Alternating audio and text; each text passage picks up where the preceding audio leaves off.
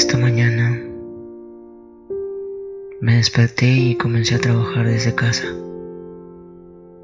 Me serví una taza de café y comencé a recordarte como la música en mis auriculares.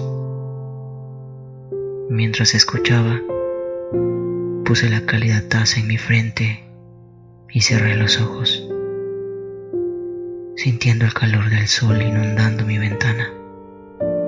Gracias por ayudar a hacer esta mañana tan pacífica. A ti, a quien siempre recuerdo. Tenía 17 años y tú 21 cuando visitamos el café cerca de nuestras casas por primera vez. Estaba lloviendo. El aire en aquel entonces era frío pero era un tipo de frío suave que siempre trae octubre, lo suficientemente frío como para tranquilizarnos con comodidad. Mezclado con el aire, pudimos oler los granos de café y los productos horneados a la vez. Y en la mesa cuadrada de madera entre nosotros había dos cafés capuchinos humeantes, uno con un puñado de crema batida encima para ti y el otro con malvaviscos para mí. Nos sentamos en nuestros asientos por un rato en silencio, observando el aguacero a través de las paredes de vidrio. Y en el momento en que gradualmente volviste tu rostro hacia mí, supe que me estabas invitando a conversar contigo. Cualquier tema. Pueden ser los libros que leí en las últimas semanas, las últimas noticias de ese día sobre nuestras vidas, tú como persona adulta y trabajadora y yo como estudiante de secundaria.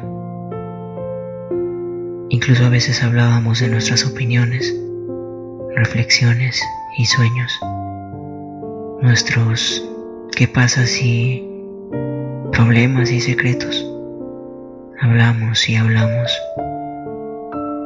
Solo cuando mi madre me llamó buscándome, nos dimos cuenta de que ya habían pasado varias horas mientras permanecíamos en ese café. Nunca fuiste algo extraño para mí.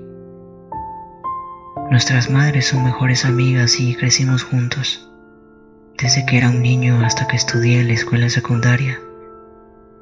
Estuviste allí, siempre estuviste ahí. Por eso se convirtió en una rutina para nosotros, que cada vez que llueve el domingo por la tarde, me invitas y caminamos juntos.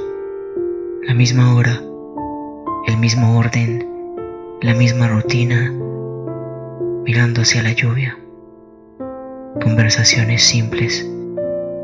Esa tradición nuestra continuó hasta que te fuiste en un solo viaje rápido accidente automovilístico, dijeron.